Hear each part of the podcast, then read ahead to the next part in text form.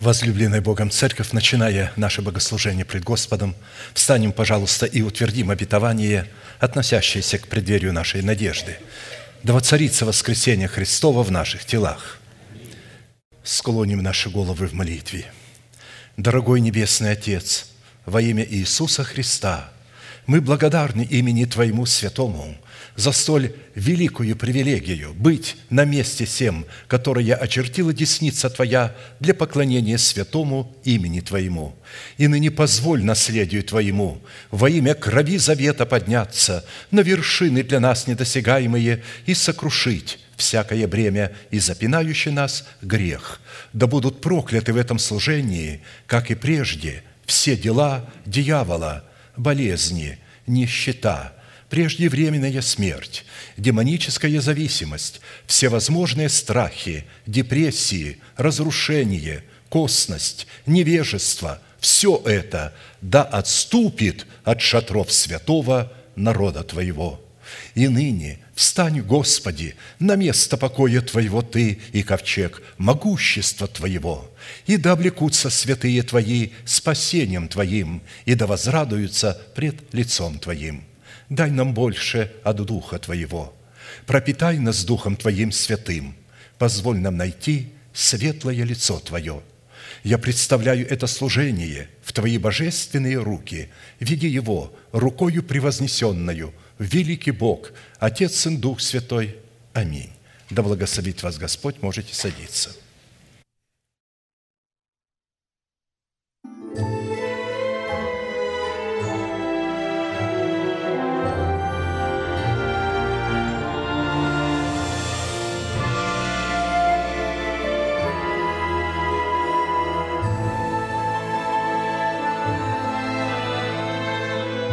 Тысячи звезд для Тебя зажигаются, Господи. Тысячи слов для Тебя, как молитва звучат. В храме Твоем оживают сердца наши, Господи, и от земли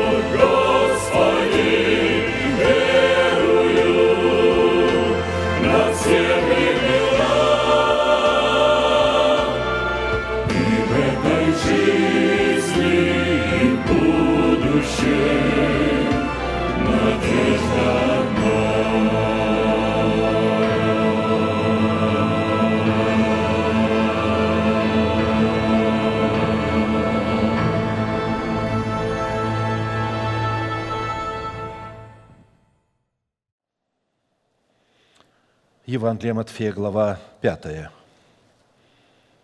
с первого стиха. «Тогда подобно будет Царство Небесное десяти девам, которые, взяв светильники свои, вышли навстречу жениху. Из них пять было мудрых и пять неразумных. Неразумные, взяв светильники свои, не взяли с собою масла. Мудрые же вместе со светильниками своими взяли масло в сосудах своих. И как жених замедлил, то задремали все и уснули. Но в полночь раздался крик, «Вот жених идет, выходите навстречу ему». Тогда встали все девы те и поправили светильники свои. Неразумные же сказали мудрым, «Дайте нам вашего масла, потому что светильники наши гаснут». А мудрые отвечали, «Чтобы не случилось недостатка и у нас, и у вас, пойдите лучше к продающим и купите себе». Когда же пошли они покупать, пришел жених, и готовые вошли с ним на брачный пир, и двери затворились. После приходят и прочие девы и говорят, «Господи, Господи, отвори нам!» Он же сказал им в ответ, «Истинно, говорю вам, не знаю вас. Итак, бодрствуйте, потому что не знаете ни дня, ни часа, в который придет Сын Человеческий». Итак, в этой притче есть ясное указание, что приготовление к восхищению будет сопровождаться особого рода знамениями, выраженным в данной притче сообщением того, что жених идет, которое одинаково будет принято и воспринято десятью девами. Критерием же готовности к восхищению в данной притче будут являться горящие светильники, под которыми имеется в виду возрожденный от Бога весело горящий дух человека, очищенный от мертвых дел, потому что светильник не может весело гореть, будучи светильником Господним, если он не очищен от мертвых дел. Светильник Господень – дух человека, испытывающий все глубины сердца. Притча 20.27. Речь идет о совести человека, которая испытывает глубины сердца. А она может испытывать только тогда, когда она очищена от мертвых дел.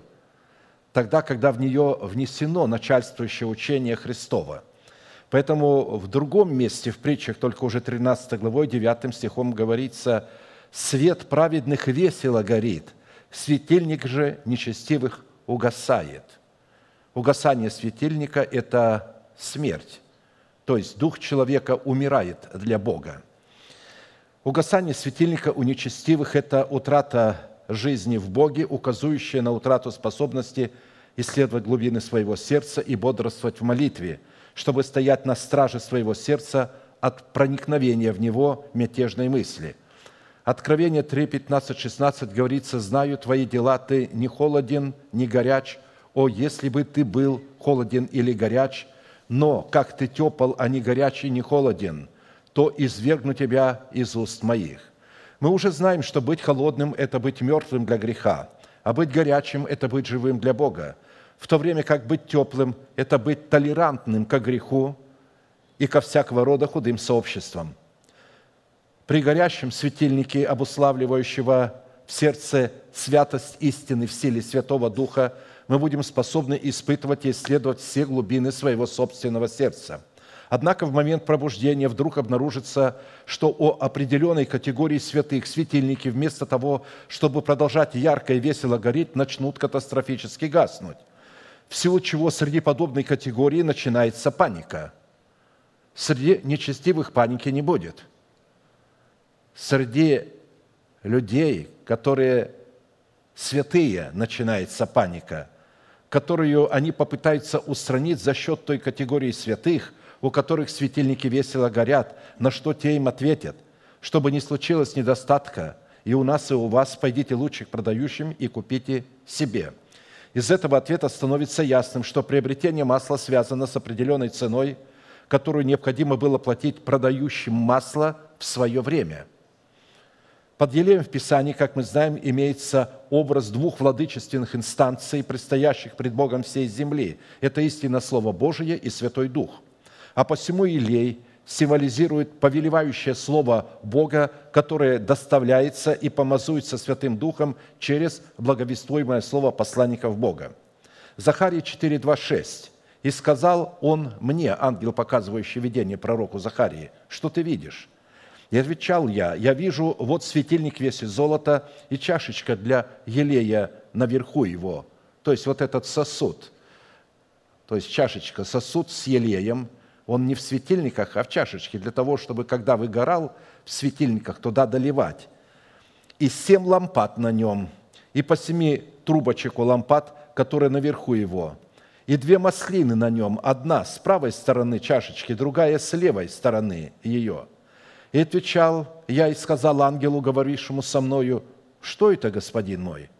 И ангел, говоривший со мною, отвечал и сказал мне, ты не знаешь, что это? И сказал, я не знаю, господин мой.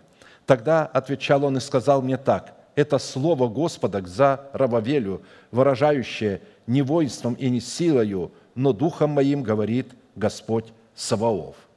То есть это слово, которое сопровождается силою Святого Духа.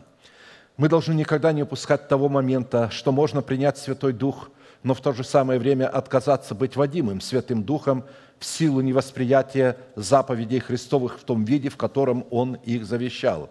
Потому что Святой Дух проявляет свою активность только в пределах правильно понятых и исполняемых нами заповедей Господних – если заповеди Господни каким-либо образом не воспринимаются или извращаются, то это скорее будет атмосфера для активности духа заблуждения. Семь трубочек, по которым поступает елей в светильник, это продающие или святые, входящие в состав пятигранного служения, через которых Бог посылает нам свое помазанное слово – и чтобы принять это слово в формате елея в сосуд своего сердца, необходимо заплатить определенную цену – во-первых, необходимо принять продающего слова. Если мы желаем воспользоваться словом, но в то же самое время не принимаем того человека, через которого посылается нам слово, оно никогда не преобразуется в наших сосудах в елей. Условием для признания и принятия продающего, с одной стороны, является внутреннее почтение и посвящение самого себя, во-первых, Господу, а потом и продающему – а с другой стороны, это отдавание Богу десятины приношений в полное распоряжение продающего. Когда мы даем святыню Господню в распоряжение продающего, мы благословляем Бога в лице продающего. И таким образом получаем право на встречу со Христом. «Ибо сказываю вам, не увидите меня отныне, доколе не воскликнете «Благословен грядой во имя Господне». Матфея 23, 39. Благословен гряды, то есть грядущий.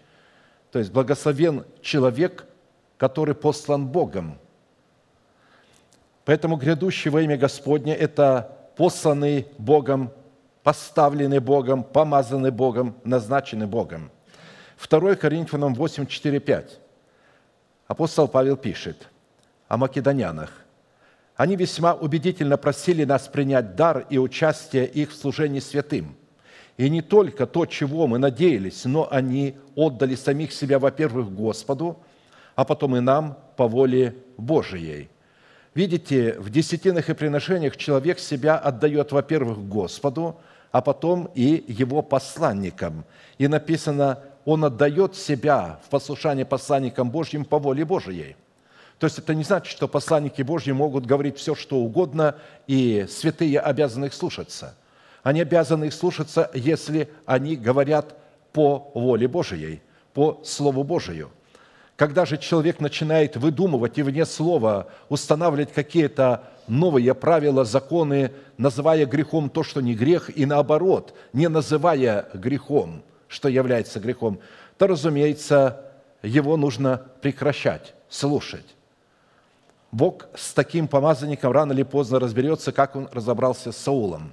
Обычно такие помазанники – это помазанники, которых Бог поставил в гневе своем, и потом их отверг.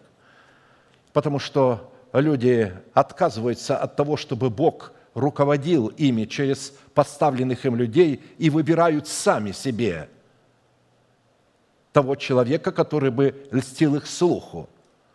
И Бог допускает эти вещи, но потом Бог в гневе отвергает этого человека. Поэтому все люди, которых избрали путем голосования, будут отвергнуты Богом от того, чтобы они могли вообще быть царями над собою и управлять стадом. Поэтому подходит определенный момент, эти люди уходят на заслуженную пенсию – вы представляете, как может помазанник Божий, отец, перестать быть отцом, уйти на пенсию? Представьте вашего отца. Когда он уходит на пенсию, он перестает быть вашим отцом и вам представляет, а теперь у вас будет другой отец. Так же не бывает. Мы видим, что по Писанию отец оставался отцом до своей смерти. И только после своей смерти следующий человек приходил представлять отцовство Бога. И это был первенец в семье, который должен был представлять власть своего отца. Когда отец умирал, власть переходила к первенцу над всеми детьми. Мы сегодня будем служить Господу десятинами и приношениями, почитать Его, признавать Его власть над собою, выражать свою любовь. Будем петь песню «Божий прохожие, я в жизни земной» и будем прекрасно осознавать, что момент, когда мы можем с достоинством подсечь корень всякого добра, потому что сребролюбие является корнем всякого зла, а корнем всякого добра является власть над серебром. Поэтому да благословит нас Господь, будем служить Господу, поклоняться Ему, встанем, пожалуйста. Итак, я с удовольствием напомню, что всякий раз, когда народ израильский чтил Бога десятинами и приношениями, то ли в скинии Моисеевой, то ли в храме Соломоновом – он обязан был по предписанию Моисея, который тот получил по откровению от Господа, возлагать свои руки на свои приношения пред Богом и исповедать одно чудное исповедание, которому они были верны тысячелетиями. Мы с вами, будучи тем же Израилем, привитые к тому же корню, питаясь соком той же маслины, сделаем то же самое. Протяните вашу правую руку, символ правовой деятельности на ваши приношения, и молитесь вместе со мной. Небесный Отец – во имя Иисуса Христа я отделил десятины от дома моего и принес в Твой дом, чтобы в доме Твоем была пища. Я не отдаю в нечистоте, я не отдаю в печали, и я не отдаю для мертвого. Я радуюсь, что имею привилегию выражать мою любовь и признавать Твою власть и ныне, согласно Твоего Слова, я молю Тебя прямо сейчас, да откроются Твои небесные окна, и да придет благословение Твое до избытка на Твой искупленный народ во имя Иисуса Христа. Аминь. Аминь. Да благословит вас Господь, можете садиться.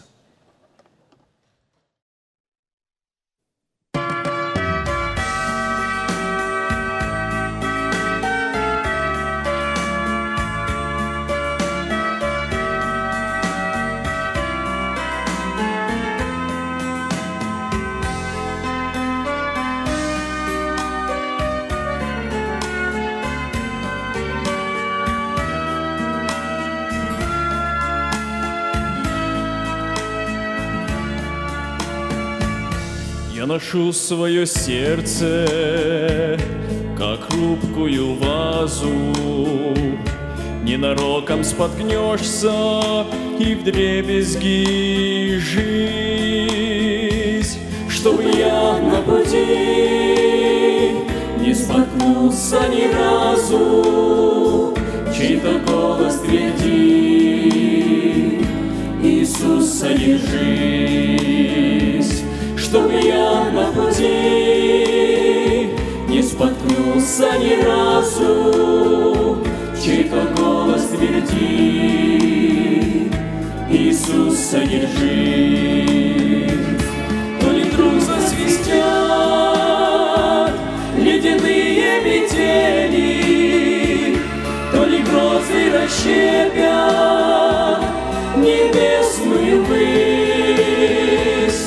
то ли просто весной заволнуются ели, чей-то голос твердит, Иисуса держись. Простираются вдаль бесконечные версты, Хорошо бы навеки туда унестись, Где живется легко и свободно и просто, Только голос твердит, Иисус, содержись, Где живется легко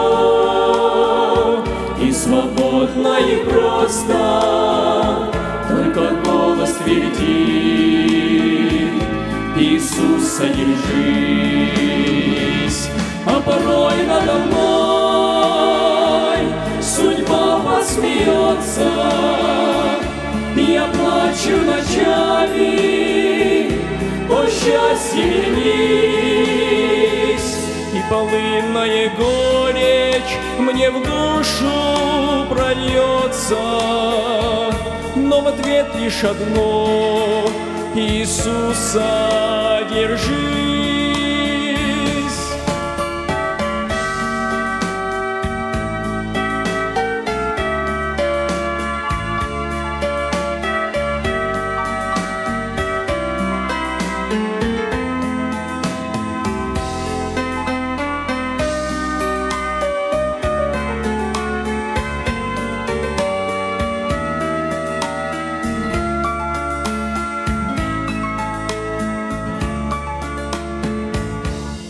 И когда в тишине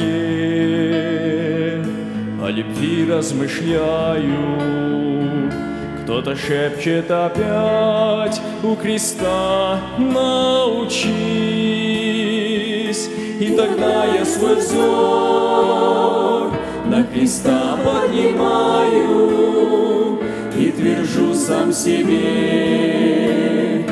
Иисус, содержись. И тогда я свой взор. На креста поднимаю и твержу сам себе, Иисус, содержись. Я ношу свое сердце, как хрупкую вазу, ненароком споткнешься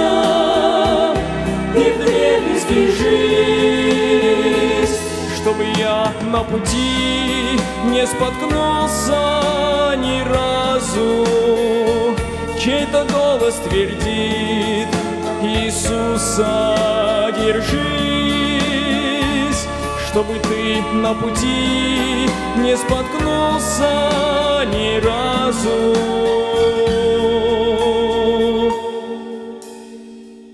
Иисус говорит, с тобою держись.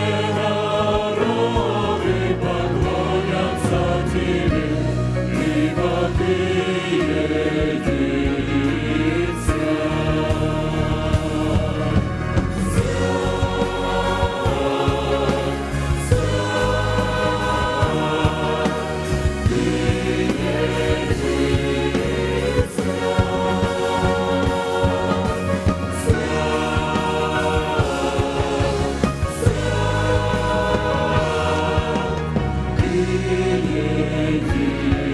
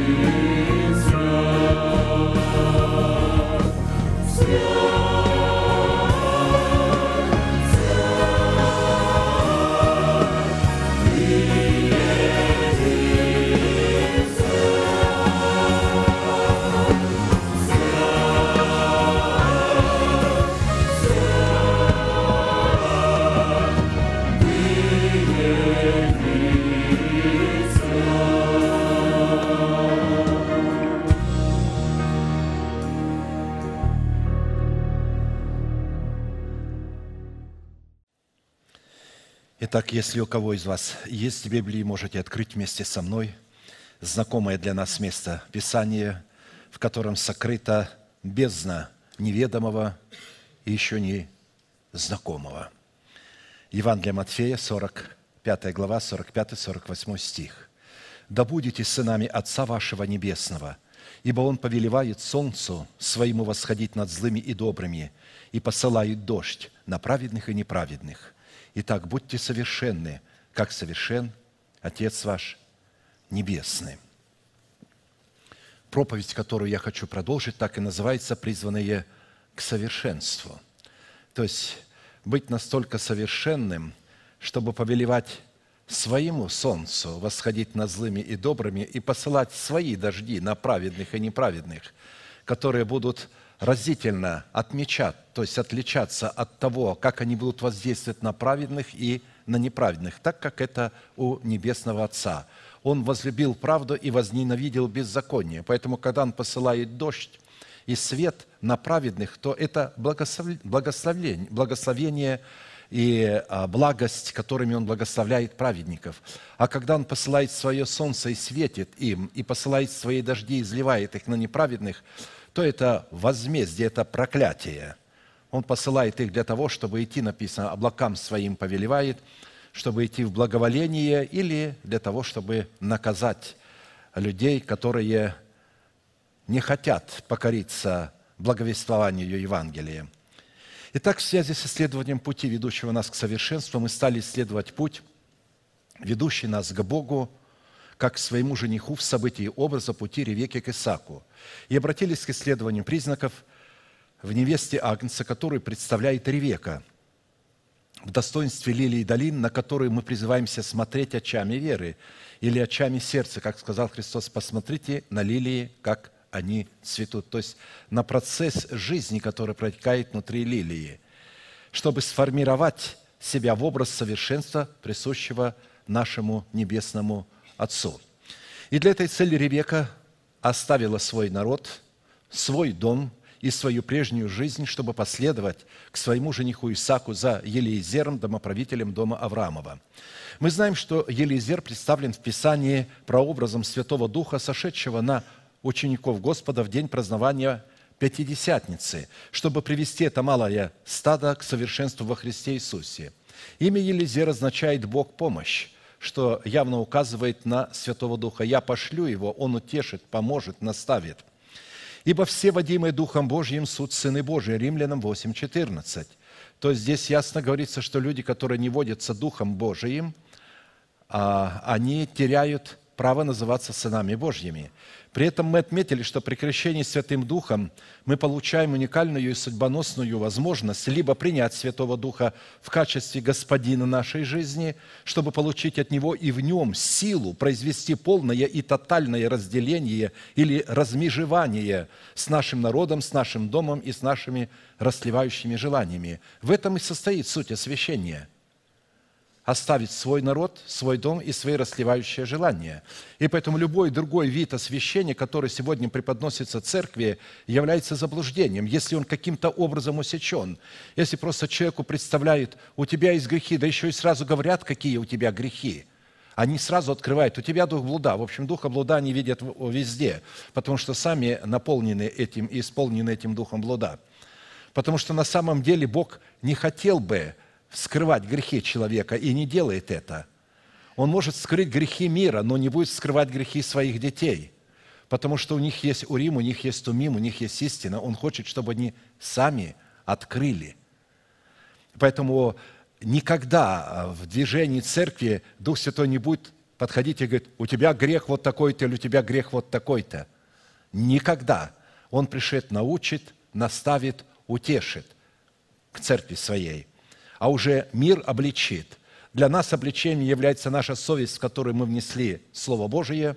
Для нас обличением является, когда мы слышим, читаем Слово Божие. Для нас обличением может являться Слово пастора – но когда слово пастора идет, он не говорит конкретно а, имя человека и не говорит, у тебя такой-то грех. Но иногда это слово проникает и вскрывает, что человек даже не подразумевал, что это грех, и вдруг он узнает, что это грех. Но не называется его имя, тем не менее он знает, что Бог говорил к нему. То есть вот эта уникальность в этом и состоит.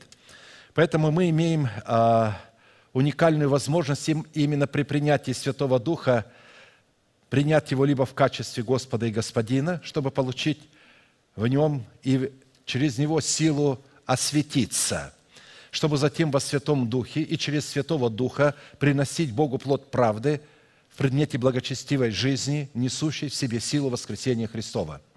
Либо принять Святого Духа в качестве высокочтимого и даже дорогого гостя и продолжать оставаться в зависимости от своего народа, от своего дома и от своих расливающих желаний, потому что гость не является хозяином в доме. Поэтому если э, Дух Святой гость небесный для вас, он никогда не будет хозяином. Хозяевами будете вы. Что до меня, то я решил убрать свое хозяйство и не быть хозяином, убрать свое управление, чтобы не быть управителем, и представить управлять своим естеством Святому Духу. Полагаю, что и вы сделали то же самое. Поэтому принять Святого Духа в качестве Господа и Господина есть привилегия. Человек, не наученный, как принять Святого Духа как Господа и Господина своей жизни, никогда не сможет привязать себя к Святому Духу, а следовательно, никогда не сможет водиться Святым Духом или же последовать за Ним к совершенству во Христе Иисусе, в силу чего утратит свое сыновство, выраженное в спасении. В церкви, где я родился, в Пятидесятнической и вырос, там это место трактовали так – водимые Духом Божьим, суд Сыны Божии, то есть это говорящие на иных языках. А все верующие, все деноминации, в которых не практикуется принятие Святого Духа с говорением на иных языках, это обыкновенные язычники, с ними не следует общаться, их даже не следует называть верующими, это никто. А, То есть вот так вот они понимали. И когда а, я начал говорить, еще будучи молодым человеком, что «а здесь такого нет иных языков», они говорят, как? Я здесь написано просто о Духе Божьем. Но как они могут водиться Духом Божьим, если они не крещены Духом Святым? Вот как они могут? Я говорю, ну, в общем-то, э, действительно, как они могут водиться Духом Божьим, если они не крещены Духом Святым? Я говорю, а вы что, крещены? Они говорят, да. Я говорю, крещение подразумевает разделение со своим народом, со своим домом и самим собою, освящение. Вы не отделились от своего народа, от своего дома. Да, Дух Святой пришел к вам как гость. Он дал вам дары, как Лавану, то есть Вафуилу, но крещение пережила только одна Ревека. Только она последовала за ним. То есть мы при крещении получаем уникальную возможность, чтобы оно либо стало крещением, либо просто, чтобы это стало посещение небесного гостя, которому оказали прием, от которого мы приняли дары, и который выбрал среди нас тех, кто готов разделиться, действительно быть крещенным, потому что у этих людей крещение обратилось в некрещение или обрезание в необрезание. Мы не раз обращали внимание на то, что, исходя из утверждений Писания, действительно можно говорить на иных языках и не иметь недостатка ни в каком даровании, но в то же самое время оставаться человеком душевным, не имеющим духа, в силу чего противиться всему тому, что исходит от духа. Еще раз повторяю, эти слова апостол Павел написал церкви, находящейся в Коринфах, которая обладала и упражняла все дары Святого Духа и говорила на иных языках.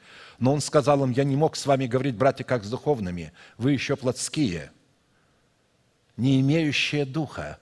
И если вы не перейдете в другое качество и действительно не погрузитесь в смерть этого крещения и не умрете для своего народа, для своего дома и для своих вожделенных желаний, как написано, умертвите земные члены ваши, блуд, страсть, нечистоту и злую похоть, и нелепое идолослужение. А люди вместо того, чтобы умершлять, они начинают изгонять беса из себя. Они говорят, если у тебя есть это желание, ты одержимый. А это не одержимость, это наша природа, с которой мы родились. Мы ее унаследовали. Это программа, которая начинает работать в нас. Она была передана нам с рождения. Но мы получаем иную программу, которая начинает упразднять эту программу. Когда мы смотрим на лилию, когда мы смотрим на воронов, когда мы смотрим на обетование Божие, на невидимое, когда мы смотрим на Авраама и Сару, то есть на невидимые обетования, то мы начинаем изглаживать эту программу из себя. Это очень важно. А посему говорение на иных языках и упражнение даров духовных – это духовное переживание, но оно не призвано делать нас духовными, и оно не призвано изменять наш характер, унаследованный от суетной жизни отцов, в характер Христов. Изменять наш характер в характер Христов предназначена истина о кресте Христовом. Именно она призвана отделить нас от нашего народа, от нашего дома и от наших расливающих желаний, то есть от нашей душевной жизни. В определенном формате мы уже рассмотрели, в чем состоит и чем отличается суть нашего креста от креста Христова, потому что это не в кресте Христовом происходит – это происходит при соработе нашего креста с крестом Христовым. Кто не берет креста своего и следует за мною, не может быть моим учеником. То есть нужно взять свой крест. У Христа был один крест, у нас совершенно другой крест. У него он имел одно назначение, у нас он имеет другое назначение. И мы с вами остановились на таких вопросах. По каким признакам нам следует определять, что наш крест сработает с крестом Христовым, а не с его подлогом? и какими признаками в нашем сердце призваны являться плоды воскресения в плодах дерева жизни, потому что когда крест работает, то после креста приходит плод воскресения, 12 раз приносящий плоды правды, дающий на каждый месяц плод свой, который определяет Царство Божие в сердце человека, а также является ключом, открывающим путь к древу жизни. То есть крест – это ключ к древу жизни. И он представлен крест в 12 жемчужных воротах, которые выражают наше пребывание со Христом в Его напастях. То есть соработа нашего креста с Его крестом – это пребывание в Его напастях. Но вы прибыли со мною в напастях моих, и я завещеваю вам, как завещал мне Отец мой царство. Кому царство? Только тем, кто прибыл с ним в его напастях. Да идите и пьете за трапезу моею в царстве моем, и сядете на престолах судить двенадцать колен Израилевых. Царство Божие – это церковь Иисуса Христа на земле. Дойдите и пьете вместе со мною в царстве моем. Очень многие люди находятся, а, сидят вокруг, бывает на скамейках, но они не в Царстве Божьем, они даже не разумеют. Одни пьют за трапезу Господа, а другие рядом сидят и возмущаются, и говорят – как можно это понимать? Что это такое? Видите, одни в Царстве Небесном, и у них Царство Небесное, а другие непонятно где. Они думают о себе, что они в Царстве Небесном, что у них оно там, но они постоянно возмущаются, у них нет мира в сердце, и то не так, и это не так, и, и, и все не так. Поэтому Царство Небесное, выраженное в наследии жизни вечной, представлена в едеме нашего сердца в образе дерева жизни, 12 раз приносящего плоды, дающего на каждый месяц плод свой и листья дерева для исцеления народов. То есть в небесах не будет болезни, поэтому там не нужно всего этого. Здесь говорится о том, что дети Божии или Церковь Иисуса Христа на земле, она будет давать Богу плод, приносить Богу плод и сама будет питаться этим, а листья дерева будут для исцеления народов – листья, дары Святого Духа, их жизнь, которую, которой они обладают, они будут лечить людей своим присутствием, своим отношением. Поэтому 12 месяцев священного года, в которых дерево жизни давало на каждый месяц плод свой, это плоды воскресения или плоды правды, которые мы стали рассматривать в образах и праздников событий, выпадавших на каждый из 12 месяцев священного года, чтобы понять, какой плод мы должны приносить а, вот в этих 12 месяцах. В определенном формате мы с вами уже рассмотрели плод нашего духа, представленный в образе плодов дерева жизни, принесенных в первые новые три месяца священного года и остановились на рассматривании плода нашего духа в плоде дерева жизни нового четвертого месяца по имени Тамуз – который мы призваны принести Богу, чтобы отвечать эталону совершенства, присущего нашему Небесному Отцу. В Израиле в 17 день 4 месяца Тамуза соблюдался пост в память о разбитии Моисеем скрижали и завета. В Израиле дни поста считались демонстрацией печали, которых человек томил свою душу и во время молитвы подстилал под себя рубище, чтобы показать пред Богом скорбь своей души и смирение своей души. Но Бог решил заменить сущность поста. Вот как говорится у Исаии 58.5. «Таков ли тот пост, который я избрал? День, в который томит человек душу свою, когда голову свою гнет, как тростник, и подстилает под себя рубящий пепел. Это ли назовешь постом и днем угодным Господу?» То есть Бог посредством введения своей благодати намерен был в корне изменить содержание атмосферу поста с печали на торжество и радость, чтобы человек, постящийся, радовался, а не печалился, чтобы он в посте уже торжествовал, чтобы он видел победу. Человек, который раньше постился, он не видел победы, он был в печали и думал, «Бо- может быть, Бог обратит внимание на мою печаль и даст мне милость. Но здесь, в благодати, уже все решено. Победа совершена. Все болезни уничтожены. Все враги уничтожены на кресте. Христос все это взял на себя.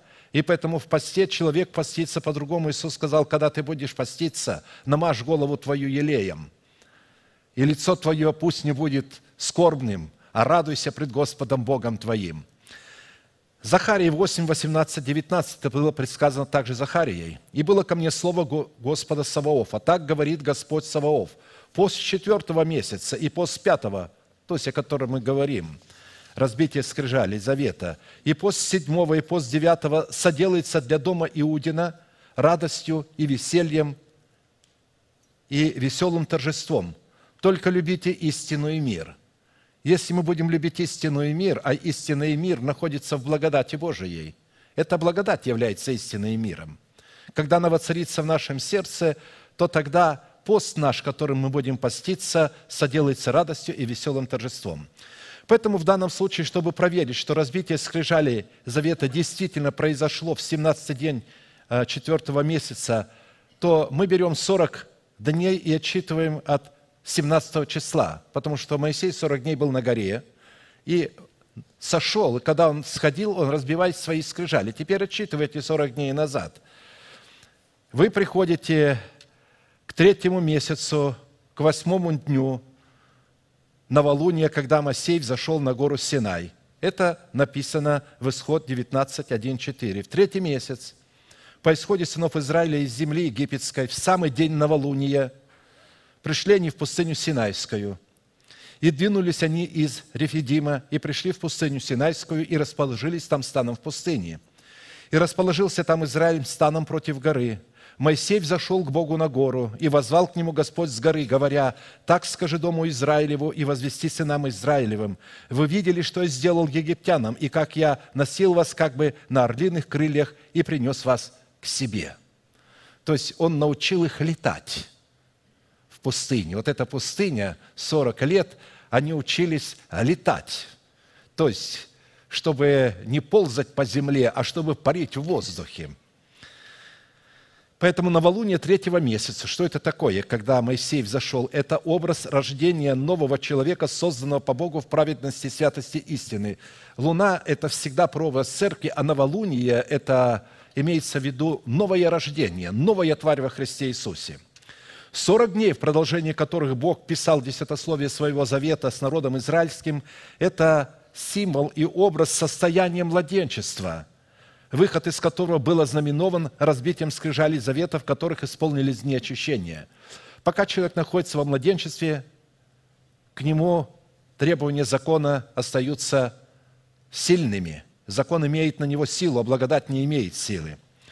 По закону только после исполнения дней очищения на сороковой день младенец мужеского пола мог быть представленным пред Господом для посвящения Богу.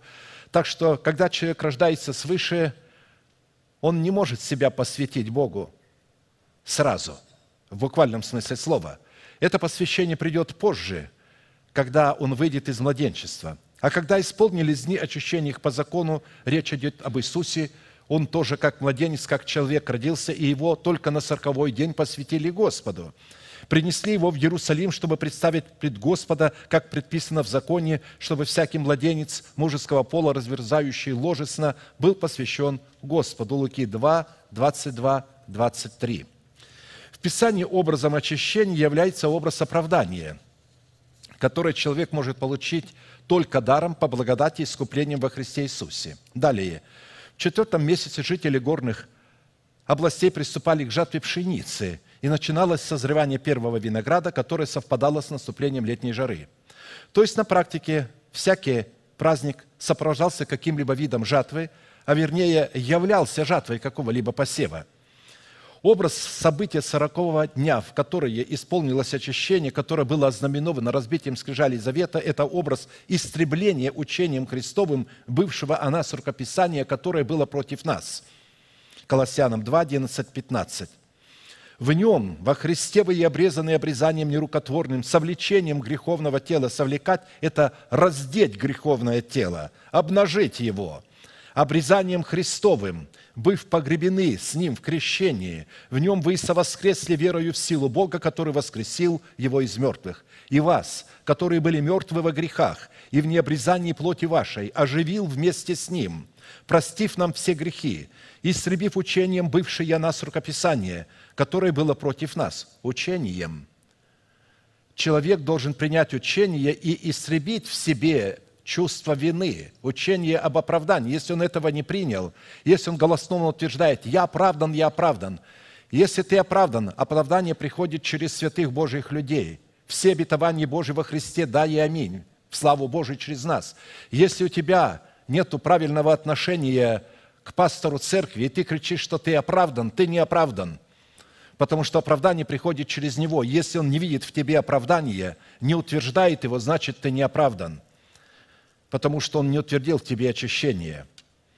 И он взял его от среды, пригвоздил ко Христу, отняв силу у начальств и властей, властно подверг их позору, восторжествовав над ними собою. Итак, если человек не принесет плод нового четвертого месяца, выраженный в разбитии скрижалей завета, что он во Христе Иисусе законом Моисея умер для закона Моисея, чтобы жить для Бога и жить Богом, то он навсегда утратит свое спасение, которое он получил в формате залога. Галатам 2, 19, 20. «Законом я умер для закона».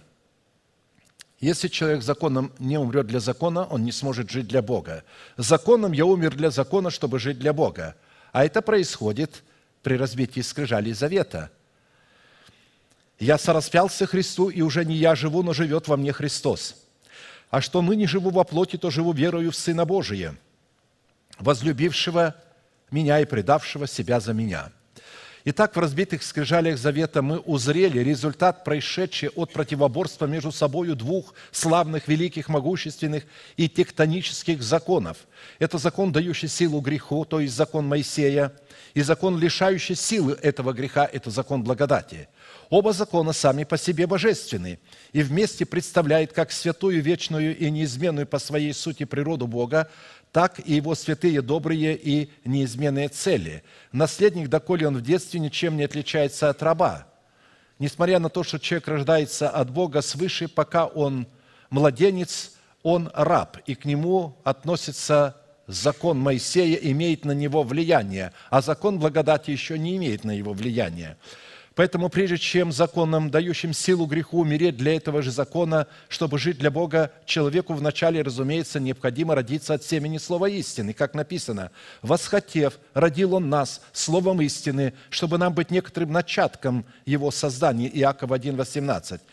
Интересно, что слово «начаток» означает, чтобы нам быть начальством в Его создании. Начальством. Это одно и то же слово – потому что у нас иногда это слово «начаток» воспринимается как просто начало. Но на самом деле это начальство. Бог хочет, чтобы его дети были начальством. Они должны представлять его божественную власть, его начальство.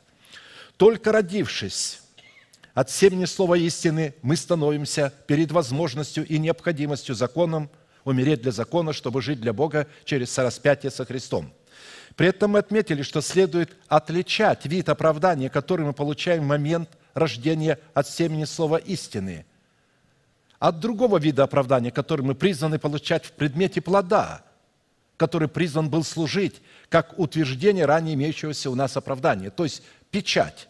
Плод – это печать на имеющийся вид оправдания. А посему существует большая разница между семенем оправдания – посредством которого мы рождаемся от Бога, и между плодом этого семени, в котором наше оправдание приносит плод правды, начинает приносить плод правды и получает утверждение праведности. И в связи принесения деревом жизни, плода четвертого месяца, представляющим сердце человека Царство Небесное, пришедшее в силе, обусловленное в разбитых скрижалях завета, утвердивших наше оправдание, в котором мы призваны приносить плод правды, нам необходимо было рассмотреть четыре классических вопроса. Какова природа, суть или же корень правды? Из какого источника исходит правда? И чем отличается оправдание от вины и чем оно является? Какими характеристиками Писание наделяет слова правда, оправдание, праведный и праведность? Какое назначение призвано исполнять оправдание или же каким образом оправдание призвано выражать себя в человеке через человека? Какие условия или требования необходимо выполнить, чтобы принять оправдание, а затем облечься, облечься в праведность? Потому что оправдание – это состояние, а праведность – это выражение этого состояния. Если нет выражения состояния, значит, наше оправдание под большим вопросом. В-четвертых, по каким результатам следует судить, что мы обладаем в своем духе древом жизни, приносящим плод четвертого месяца, обусловленного плодом правды. Мы отметили, что этимология слов «правда», «оправдание», «праведный» и «праведность» на иврите содержит весьма богатую смысловыми оттенками семантику, так как в своем итоге эти слова являются откровением, кем для нас является Бог и что сделал для нас Бог, а также, что надлежит делать нам, чтобы наследовать все то, что сделал для нас Бог. Поэтому слово «правда» в Писании означает святость, закон, завет, оправдание. Правда – это праведность, это законность, это справедливость. Правда – это заповедь, устав и постановление, означенные в Писании. Правда – это суд, правосудие и справедливость, которая находится в Священном Писании. Правда – это прямота, верность и истинность. Правда – это постоянство и продолжительность. Это непреложность, истинность и истина. Это Божья премудрость и это свет жизни. Правда – это честность, искренность и чистота характера Божия. Правда – это воскресение жизни и свобода Христова. И так далее. Можно добавлять сюда еще очень много. А вот оправдание – это вечное искупление. Это выкуп из плена греха и смерти. Это упразднение вины или же невменение человеку греха. Это взятие человека в собственность или в удел Бога. Это усыновление. Это воскресение из мертвых. А вот слово «праведный» относится уже не только к Богу, но и к человеку. Это святой, угодный Богу, невинный пред Богом, непорочный пред Богом, честный и справедливый, свободный от клятвы, не связанный грехом, мертвый для греха, живой для правды, находящийся в завете с Богом, надеющийся и уповающий на Бога, приятный в очах Бога, находящий благоволение у Бога, чтущий Бога десятинами и приношениями, пребывающий в Боге, радующийся Богом, распространяющий благоухание Христова. Это праведный. А вот праведность – это надежда и упование на Бога. Когда мы надеемся и уповаем на Бога, это явление нашей праведности. То есть праведность – это вера в то, что Бог есть и ищущим Его воздает. Праведность – это мир с Богом, основанный на завете с Богом. Праведность – это постоянное освящение своего посвящения. Праведность – это постоянное наблюдение правосудия Божия. Праведность – это постоянное явление святости в совершении правосудия. Праведность – это постоянное явление непорочной радости, выражение этой радости. Праведность – это приношение Богу жертвы хвалы. Праведность – это почтение Бога десятинами и приношениями. Это не плата десятин, это почтение Бога десятинами. Искорените это слово, оскорбляющее Господа, «Я плачу десятину». «Я чту моего Господа десятинами». Вы не платите, это не ваше. Оно находится у вас в вашем распоряжении, но вам не принадлежит. И когда вы его говорите «я плачу», этим самым вы говорите «оно мое». Но когда говорите «я чту», вы признаете, что оно находилось в вашем распоряжении, но принадлежало Господу, и вы отдаете Господу. Праведность – это показание в своей вере добродетели, которая явит в себе рассудительность, в рассудительности она явит в себе воздержание, в воздержании она явит в себе терпение, в терпении она явит в себе благочестие, в благочестии она явит в себе братолюбие, а в братолюбии она явит в себе любовь, любовь Агапи. Исходя из такой поистине многогранной, многозначной и многофункциональной констатации в определении правды Божией, оправдания и праведности, мы сделали ударение на том, что Писание рассматривает все эти термины в отношении человека легитимными и правовыми, исключительно в формате и в границах служения оправдания, относящихся к Новому Завету. То есть в служении Старого Завета эти термины будут нелегитимными, незаконными – человек никогда не будет праведным, потому что ни один человек не исполнил закон, кроме Христа. Так как служение оправдания само по себе зиждется и утверждается на законе благодати, который противопоставляется служению осуждения в формате закона Моисеева. И если в служении осуждения формат закона Моисеева, вытесанный на скрижалях каменных и записанный Богом, был дан для человека грешного и беззаконного, и таким образом давал силу греху и осуждал человека на смерть сила греха – закон, то после разбития этих скрижалей, в которых человек получал оправдание, новые скрижали завета были вытесаны и написаны уже не Богом, а человеком.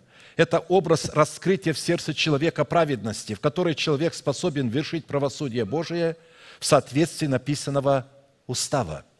Учитывая такой вид оправдания, когда человек получал в разбитых скрижалях завета образ новых скрижалей завета, вытесанных и записанных уже им на скрижалях своего сердца, не мог осуждать праведность Божию в человеке, а напротив наделял, наделял оправданного человека полномочиями быть служителем Нового Завета, чтобы творить правду Божию. Вот как об этом пишет апостол Павел 2 Коринфянам 3, 6, 11.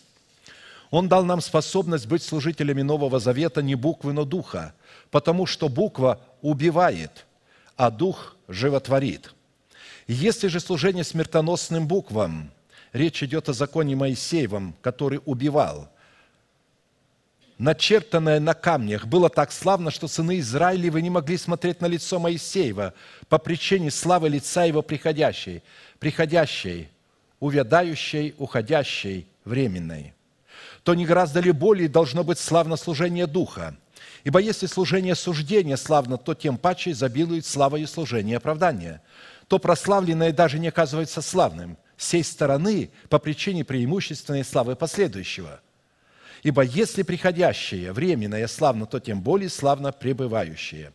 Итак, исходя из данного смысла, правда Бога, явленная в границах благодати, воздвигнутая в разбитых скрижалях завета, стала в новых скрижалях завета представлять в новом сердце человека закон Духа жизни и закон свободы во Христе Иисусе. А праведный человек стал по определению Писания человеком богобоязненным, чтущим законы благодати, живущим по законам благодати и не погрешающий против законов благодати, то есть не повреждающий истины в своем сердце.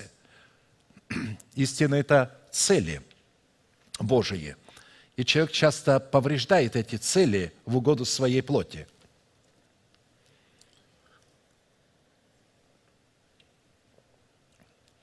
Учитывая, что правда определяет и находит себя в святости истины, нам необходимо было определить, что из этих двух терминов является корнем, а что является плодом, произрастает из этого корня. И исходя из определений и постановлений Писания, правда исходит из обоюдного корня двух терминов – святость истина, то есть святая истина. То есть именно она является корнем правды, и она рождает правду. Оттуда появляется плод правды. В то время как сочетание святости и истины воспроизводит себя в правде – то есть в плоде они себя воспроизводят. Точно так же, как отец воспроизводит себя в сыне, или же как семя воспроизводит себя в плоде. А посему святость истины – это определение состояния человеческого сердца, в то время как святая правда – это выражение состояния, содержащегося в святости истины. А посему достоверность правды всегда призвана проверяться – и подтверждаться источником ее происхождения, то есть корнем святости истины или же святым словом истины, означенным в Писании. Учитывая, что правда Божия – это в первую очередь суд Божий или правосудие Бога, которое является определением добра и зла и отделением добра от зла, то мы в определенном формате частично уже рассмотрели определенные характеристики правды Божией праведность и оправдание в сердце человека и отметили, что суд всякой правды Божией, явленный в разбитых скрижалях завета и утвержденный в новых скрижалях, вечен и исходит из истины Слова Божия, которое по своей извечной природе является святым источником, святым корнем и святым основанием для суда всякой правды. Псалом 118, 160. «Основание Слова Твоего истина, и вечен всякий суд правды Твоей». То есть, вечно всякое слово правды Твоей. Иногда слово заменяется то есть, словом «суд». Когда речь заходит о том, что всякое Слово Бога или всякий суд Божий, исходящий из уст Божьих и обуславливающий вечную природу Бога, Его суть, является истинной первой инстанцией, то следует всегда иметь в виду, что это всегда и в первую очередь святая истина, которая обуславливает внутреннее состояние недр божества. Потому что Бог по своей неизменной, неизмеримой, неисчислимой природной сути в первую очередь во-первых, всегда и извечно и постоянно святой. В силу этого правда Божия – это в первую очередь правда святая, вечная и неизменная, то есть безусловная правда. А само слово «святой» в первую очередь всегда относится к Богу, а также к тем, кто рожден от Него. То есть все дети Божии, рожденные от Него, святые по своему происхождению – и вам не надо уже э, вот, делать что-то для того, чтобы становиться святыми. Святыми не- святым невозможно стать. Надо родиться святым. А следовательно, любовь Бога, который по своей природе извечный, отделен от зла и не причастен к возникновению зла, то любовь Божия, она святая любовь, а следовательно, избирательная любовь. Потому что святая – Святой – это отделенный, а значит избирательное. Она избирательно подходит, она ищет, кого полюбить. Вот точно так, как молодой человек из множества девушек выбирает одну. Или как молодая девица из многих мужчин, из многих юношей выбирает одного. Вот о чем здесь говорится. Бог ищет поклонников. Бог ищет, кого полюбить. Он исполнен любовью, и Он ищет, кого полюбить, кто ему понравится. И Он говорит, вот кто мне понравится, поклоняющийся в духе истине. А посему, как я говорю, Бог априори не может любить то, что по своему происхождению не является святым. Его святая любовь всегда пропорциональна Его святой ненависти ко злу и беззаконию. Он любит безусловной любовью все то, что является святым по своему происхождению – и ненавидит безусловной ненавистью все то, что является беззаконным по своему происхождению. Ты возлюбил правду и возненавидел беззаконие, посему помазал тебя Божий Бог твой елеем радости, более соучастников твоих. Псалом 44, 8. Речь идет о Христе, это написано также евреям. То есть речь идет о Христе, который возлюбил правду и возненавидел беззаконие – Христос предал себя за церковь свою, чтобы осветить ее баню водную посредством слова, чтобы она была свята и непорочна пред Ним в любви. Видите, Он возлюбил не всех подряд, у Него избирательная любовь. Он возлюбил тех, кто ненавидит грех, страдает от греха и хочет избавиться от него, и принимает условия оправдания на, по Писанию, на его условиях, а не на своих. Поэтому правда и беззаконие по Писанию – это две противоположные друг другу программы, которые вне программного устройства, которым является человек или ангел, не могут себя проявлять или работать. Бог изначально возлюбил святую правду в человеках и ангелах и изначально возненавидел чуждое ему беззаконие в человеках и ангелах вместе с этими человеками и ангелами. А следовательно, носители беззакония, как ангелы, не сохранившие своего достоинства, так и человеки, не принявшие любви истины и осквернившие святилище своего духа, оставившие свое собрание, являются сосудами его палящего и все испепеляющего гнева. В то время как носители Его святой правды, сохранившие себя от соприкосновения с беззаконием и носителями беззакония, являются сосудами Его милосердия, как написано, что же, если Бог, желая показать гнев и явить могущество свое с великим долготерпением, щадил сосуды гнева, готовые к погибели, дабы вместе явить богатство славы своей над сосудами милосердия, которые Он приготовил к славе, над нами, которых Он призвал не только из иудеев, но и из язычников. Римлянам 9, 22, 24. Итак, в определенном формате, насколько это позволил нам Бог и мера нашей веры, мы уже рассмотрели персонифицированную суть правды Божией в лице Небесного Отца, в лице Сына Божия и в лице Святого Духа, а также в лице святых в формате их оправдания. И остановились на рассматривании назначения праведности Божией в сердце человека. Какие цели призвана преследовать праведность Божия, пребывающая в нашем сердце? На предыдущем служении мы начали рассматривать один немаловажный фактор в назначении праведности в сердце человека, принятый им в разбитых скрижалях завета и утвержденный в новых скрижалях завета, это то, что праведность сердца призвана давать человеку право радоваться о Господе и славословить Бога. Радуйтесь, праведные о Господе, праведным или же правым прилично слав- славословить. Славьте Господа на гуслях, пойте Ему на десятиструнной псалтире, пойте Ему новую песнь, пойте Ему стройно, пойте Ему с восклицанием. Ибо Слово Господне право и все дела Его верны. Он любит правду и суд. Милости Господней полна земля. Псалом 32, 1, 5.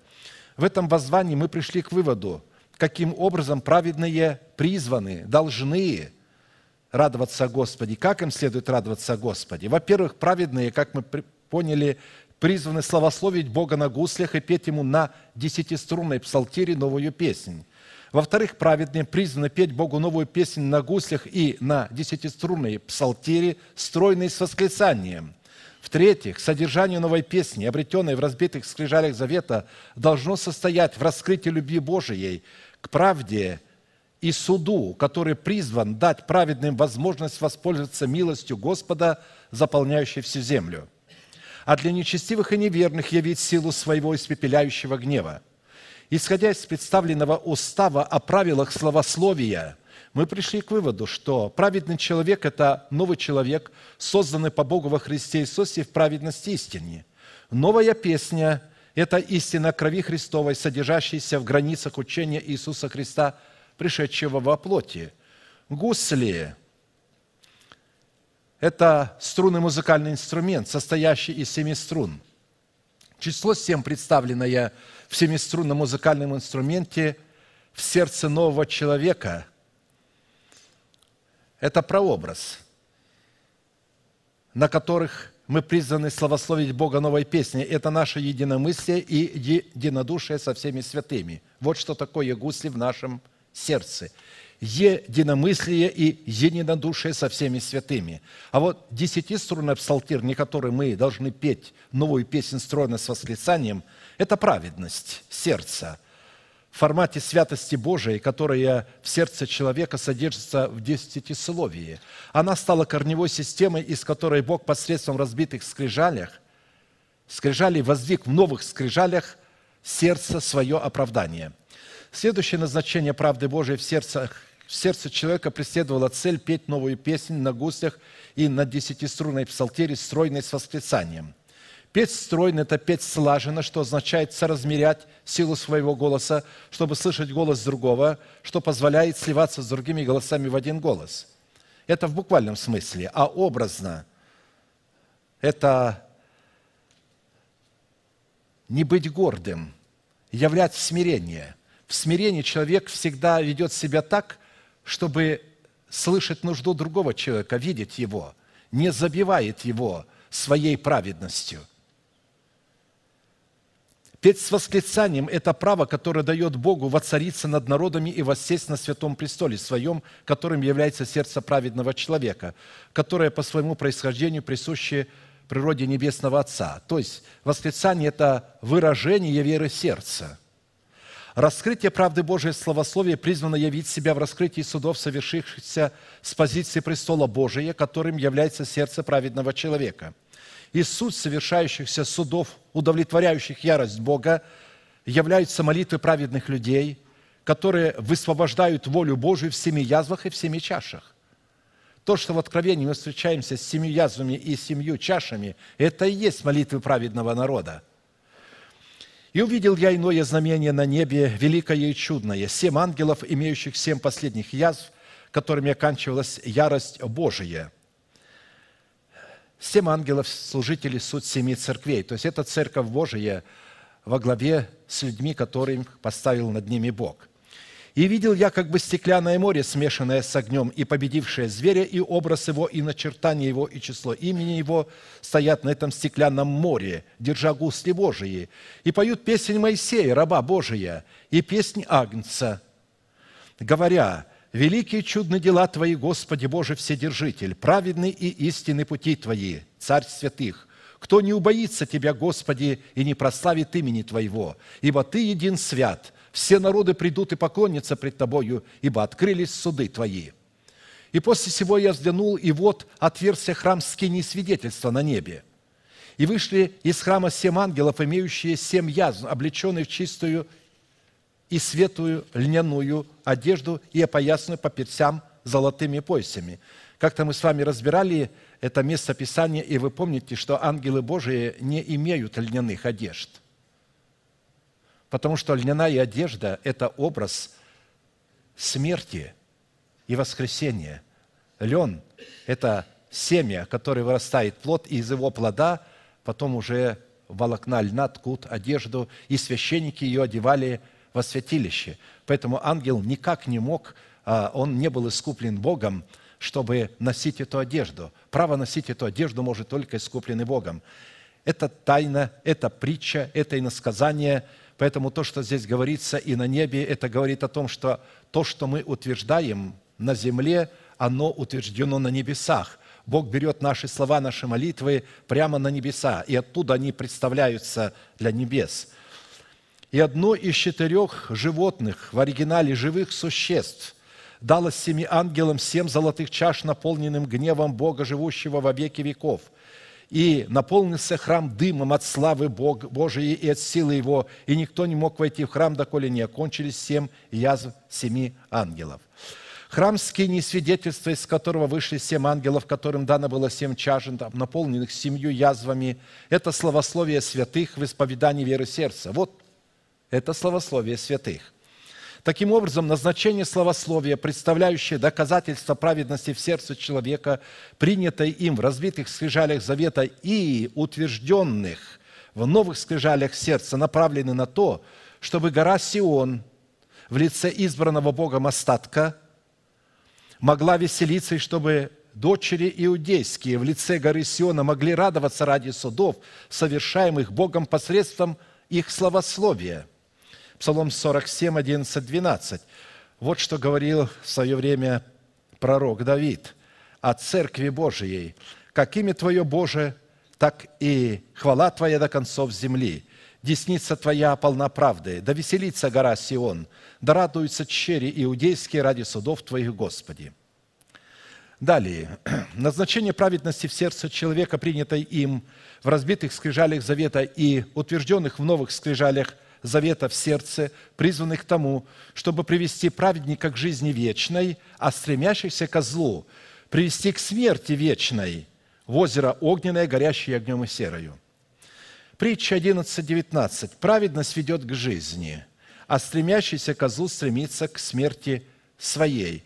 Но так как написано «праведность ведет к жизни», то имеется в виду, что именно эта праведность приведет и стремящегося ко злу, своей смерти. То есть праведник будет участвовать. Он наступит ногою своею на нечестивого. Поэтому из имеющегося изречения следует, что стремление к добру – это стремление к праведности во Христе Иисусе, ведущее нас к жизни вечной, содержащейся в новых скрижалях завета, обуславливающих воскресение Иисуса Христа. В то время как стремление ко злу – это стремление к праведности вне Христа, ведущее человека ко второй смерти, обуславливающих его будущее вне Христа и его воскресение – Таким образом, назначение праведности – это явить результат пущенного нами в оборот серебра, спасения, которое мы получили в оправдание. Отсюда следует, что оправдание в формате полученного нами спасения по вере ведет нас к праведности через смерть в разбитых скрижалях завета для своего народа, для своего дома и для своей души. А праведность в новых скрижалях завета ведет нас к жизни вечной, содержащейся в воскресении Иисуса Христа – Далее.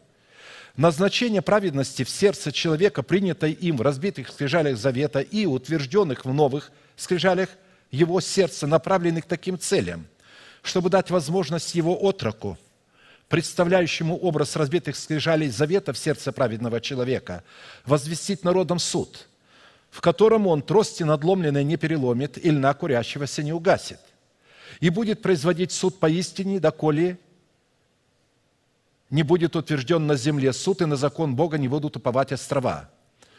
Вот отрок мой, которого я держу за руку, избранный мой, которому благоволит душа моя. Положу дух мой на него и возвестит народом суд. Не возопьет и не возвысит голоса своего, и не даст услышать его на улицах. Трости надломленной не переломит, и льна курящегося не угасит. Будет производить суд поистине, не ослабеет и не изнеможет, доколе на земле не утвердит суда, и на закон его будут уповать острова. Исайя 42, 1, 4. А теперь давайте вспомним и сделаем ударение на том, что вся работа на земле, которую Бог учредил произвести через Сына Своего Иисуса Христа, может быть исполнена и не иначе, как только праведным человеком. Ничего Христос не сможет делать без своей церкви. Он и пришел туда- сюда, чтобы создать ее, а потом через нее это делать. Вы скажете, но здесь написано, что это он, Бог через него будет делать. Да, написано, Давид победил десятки тысяч, а Саул тысячи, но мы знаем, что это армии их побеждали. Написано, Авраам родил Исаака, Исаак родил Иакова и так далее, но мы знаем, что Авраам родил Исаака от Сары. То есть просто Бог ставит во главе одно имя – Иисуса Христа, но производить Он будет свой суд, вот этот на земле, вот в этих сферах, через нас – Потому что только тот праведный человек, в котором пребывает Христос в лице Святого Духа и который пребывает во Христе в лице все того же Святого Духа, может представлять Христа. Следует напомнить, что когда Христос в лице Святого Духа пребывает в нас, мы ответственны за представление Его интересов на земле, в небесах и преисподней – когда же мы пребываем во Христе в лице Святого Духа, тогда Он несет полную ответственность за представление наших интересов на земле, в небесах и преисподней.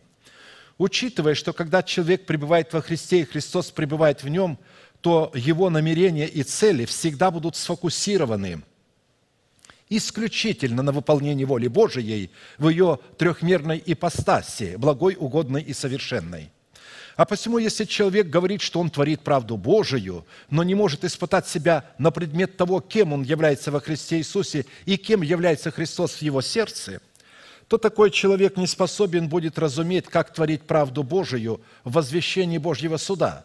А посему у такого человека под большим вопросом будет находиться не только разумение его праведности пред Богом, но и его спасение. И чтобы испытать себя самого на предмет праведности, так и на предмет дел праведности, возвещения народом суда Божьего, нам вначале необходимо будет рассмотреть четыре признака праведности, которые имеются в данном пророчестве. Это, что Бог держит нас за правую руку. Второе, второе, что мы избраны Богом из множества званых ко спасению. В-третьих, что душа Бога благоволит к нам. И в-четвертых, что Бог положил на нас свой дух.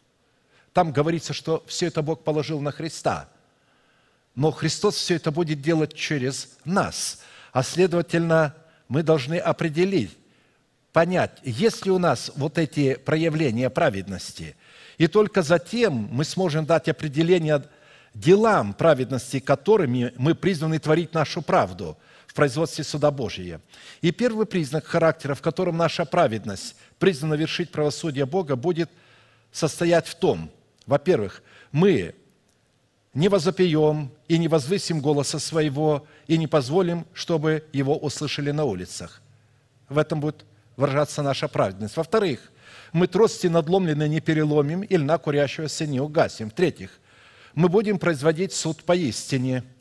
В-четвертых, мы не ослабеем и не изнеможем, доколе на земле не утвердим суда, так, чтобы на закон Божий могли уповать острова. Не вообще вся земля и все континенты, а только острова – то есть святой Божий народ под островами имеется в виду, и вы это, уже это знаете.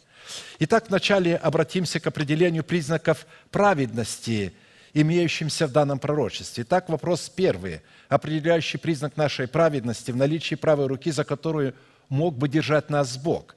Какие определения имеются в Писании на предмет того, что Бог держит нас за правую руку? Как мы можем определить для самих себя, что Бог держит нас за правую руку – Исходя из принципа, установленного в Писании, любой уровень взаимоотношений человека с Богом – это всегда осознанное, волевое и желанное сотрудничество человека с Богом.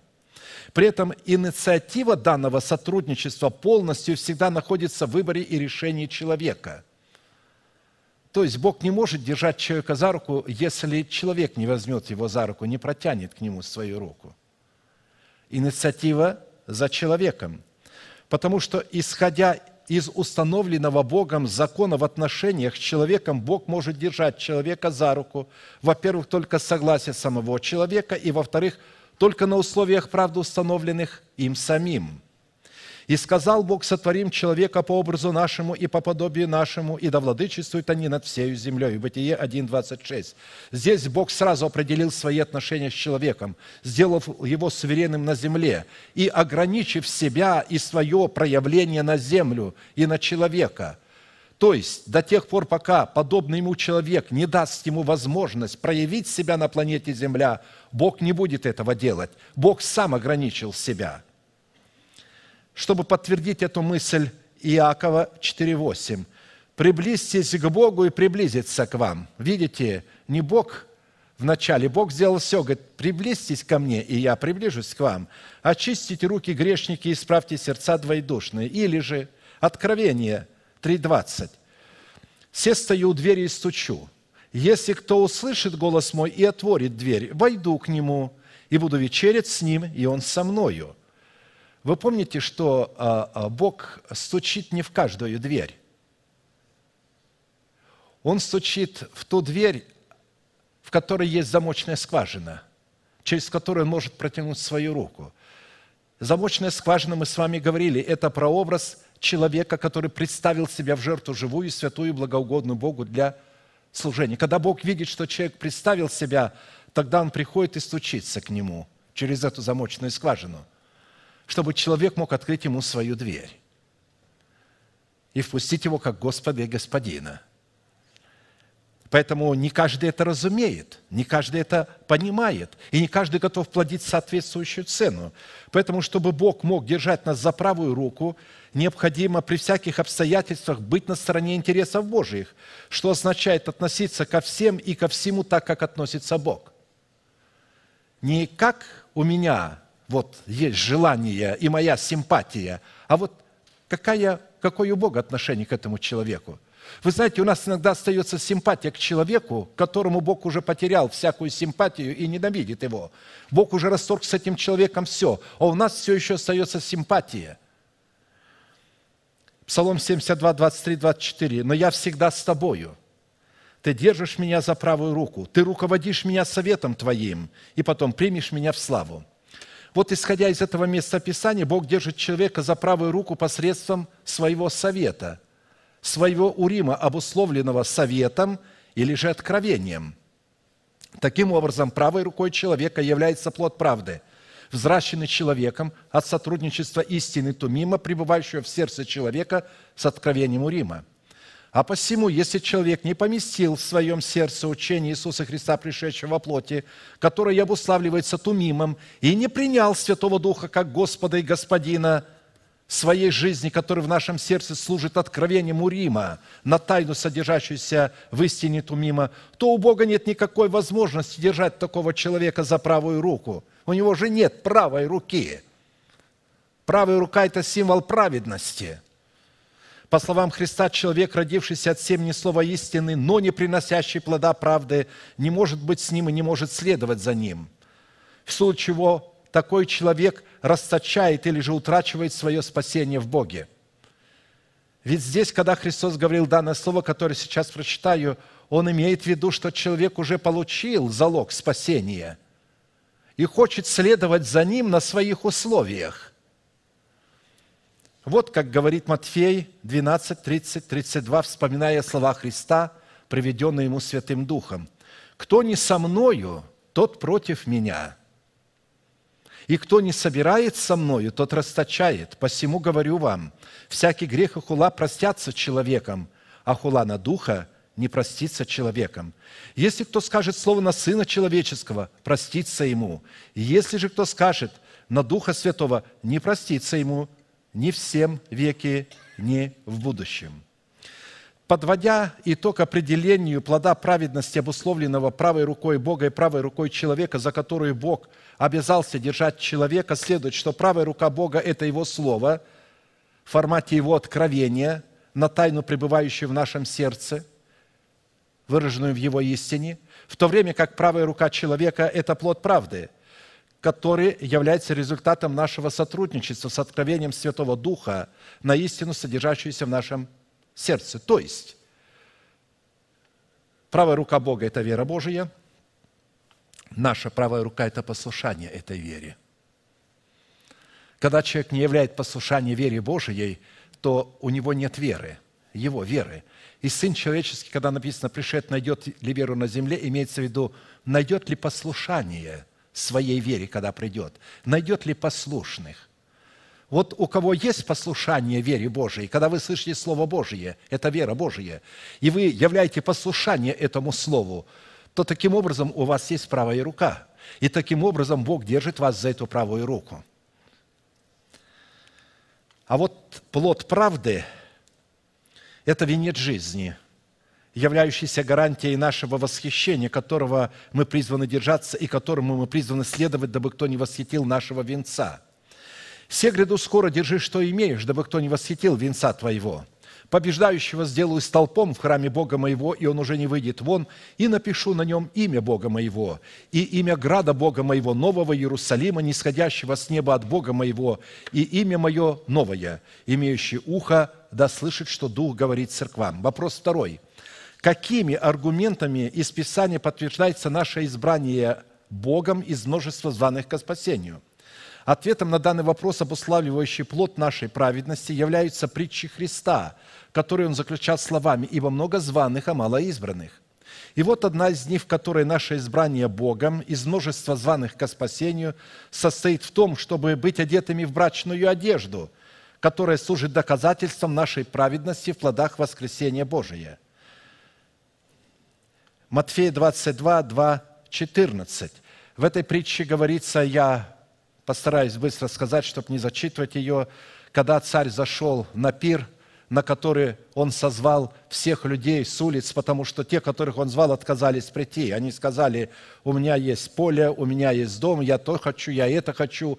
У каждого была своя евангелизация, свое видение, как поклоняться Богу, а не то, который был Бог.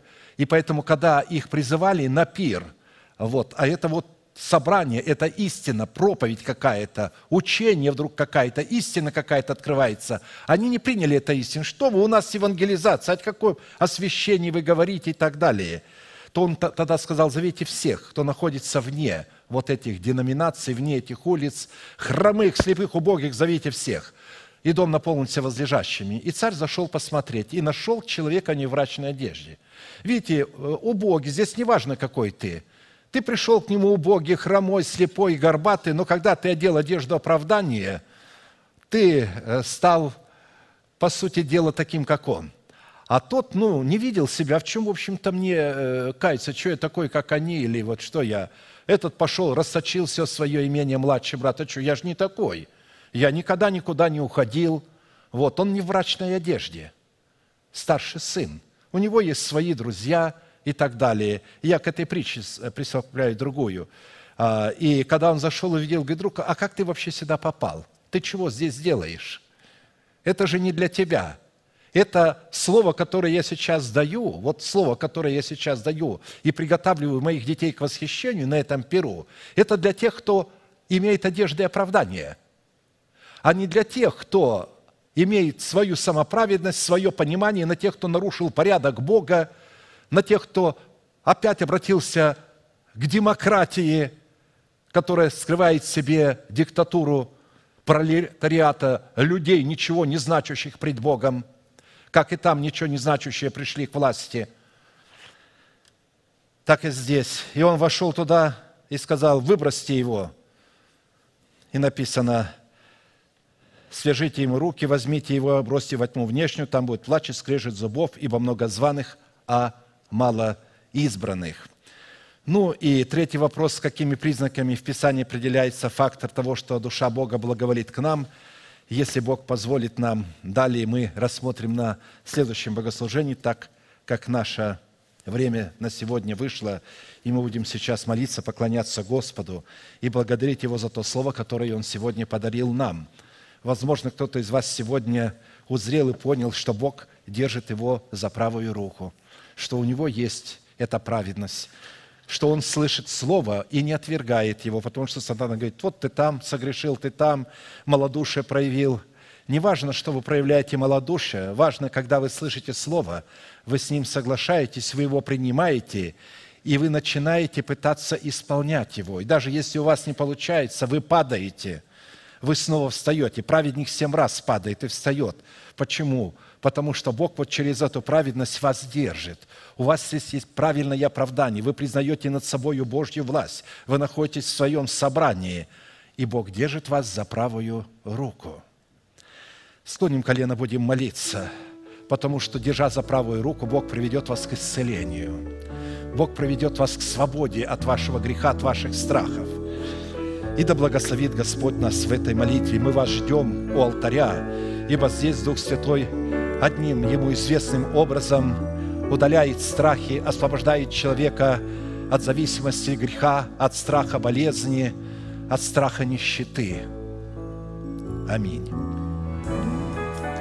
Я сейчас буду молиться вместе с вами вашей молитвой и прошу вас глубоко верить, что Бог на вашей стороне. Он не забыл вас, Он любит вас, и Он хочет избавить вас от того ужаса, вытащить, вытащить вас из той трясины, в которой вы оказались. Так как вы льнете к Нему, вы не хотите погибнуть, вы держитесь за Его правую руку, вы принимаете Его заповеди – вы пытаетесь снова и снова встать. И Он с вами, и Он за вас. Глаза закрыты, элемент тайной комнаты. Ладони подняты к небесам. Молитесь со мной. Небесный Отец, во имя Иисуса Христа, я прихожу к Тебе с моим страхом, с моим грехом, с моим позором, с моей зависимостью. Прошу Тебя, прости меня, омой меня, очисть меня – исцели меня, защити меня. Я открываю мое сердце. Я принимаю Твое Слово, Твою вечную жизнь в лице Святого Духа, как моего Господина. И прямо сейчас, перед небом и адом, я хочу исповедовать, что согласно Твоего Слова я омыт, я очищен, я исцелен, я восстановлен, я оправдан, я спасен – Аминь. Аминь. Прощаются грехи ваши, беззакония ваши во имя Иисуса Христа. Да благословит тебя Господь, да презрит на тебя светлым лицом своим и помилует тебя, и да даст тебе мир. Да падут вокруг тебя тысячи и десятки тысяч одесную тебя, а к тебе не приблизятся. Да придут все сии благословения на тебя и на потомство твое, и исполнятся на тебе. И весь народ да скажет Аминь. А теперь все вместе провозгласим наш неизменный манифест, могущему же соблюсти нас от падения и поставить пред славою Своею непорочными в радости, единому, премудрому Богу, Спасителю нашему, через Иисуса Христа, Господа нашего, слава и величие, сила и власть, прежде всех веков, ныне и во все веки. Аминь.